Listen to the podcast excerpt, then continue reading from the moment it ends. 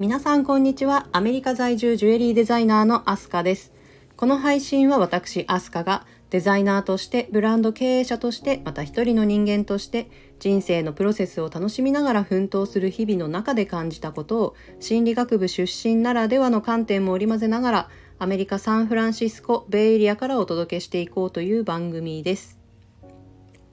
えー、今日のテーマは美しさと癒しの力を持つ緑色の宝石マラカイトについて、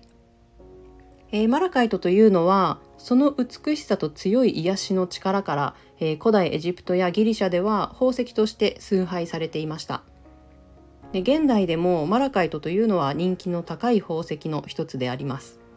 えそんなマラカイトを宝石学心理学色彩学の3つの観点から見てみましょう。えまず宝石学の観点から見てみます。えー、マラカイトというのは銅鉱礁といって、えー、銅を含む鉱物が堆積して形成された地層の中に多く産出される、えー、緑色をした鉱物です。非常に美しく、えー、魅力的な帯状の模様を持つことが特徴的です。この模様はですねマラカイトが鉱脈中で形成される際に、えー、化学反応によって生じるもの、えー、そして鉱物の結晶構造によって形成されます。このような模様は宝石学的にはバンド模様と呼ばれ、えマラカイトの品質を判断する際に重要な要素の一つとなっています。えそしてその美しさから、えジュエリーのデザイン以外にも装飾品や置物などにも、え広く使用されています。ただマラカイトというのは高度が比較的低いんですね、えなので傷つきやすいため取り扱いには注意が必要です。次に心理学の観点から見てみましょう。えー、マラカイトは精神的な浄化や癒しの力があると信じられており、えー、心理的なヒーリングに用いられることがあります。えー、それは強力なエネルギーを持つ鉱物であるためですね。えマラカイトというのは、えストレスや不安を軽減し安らぎをもたらすとされています。また自己表現や創造性を刺激するとされていて、え自己啓発や自己実現のための、え優れたツールとされています。え最後に色彩学の観点から見てみましょう。えまず緑色は自然や成長、健康、平和などを象徴する色であり、えマラカイトも同様にそれらの象徴とされています。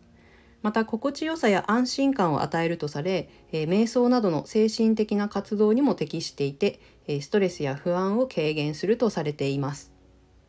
でマラカイトの色はですね深緑色を基調としたもので、えー、黒や白などの斑点模様が入るんですね。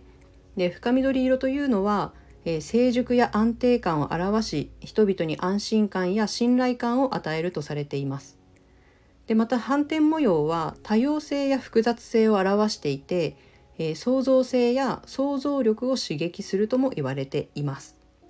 でこれらの色彩的な特徴からマラカイトというのは自己表現や自己成長に役立つとされています。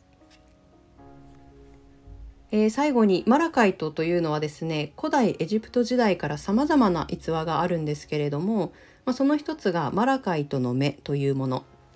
で古代エジプトの人たちは、えー、マラカイトには永遠の若さと霊眼を宿す力があるとして、えー、目の上に塗っていたんですって。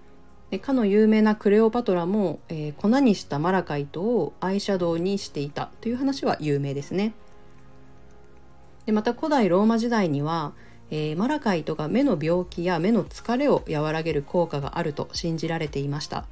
えー、このためローマの女性たちはマラカイトの小さな玉を目の周りにつけて、え美容や健康のために利用していたそうです。えこのようにマラカイトには古代から現代に至るまで様々な逸話が伝わっています。え以上のようにですね古代から美しく、え強力なエネルギーを持つ宝石として人気の高いマラカイト、え宝石学心理学色彩学の相互作用によってさらにその価値が認められています。えマラカイトは人々に癒しや安らぎをもたらし自己啓発や自己実現のためのツールとなることが期待されています。ぜひ皆様もジュエリーとしても身につけ楽しんでみましょう。それでは本日も最後まで聞いてくださりありがとうございました。アメリカ・サンフランシスコ・ベイエリアからお届けしました。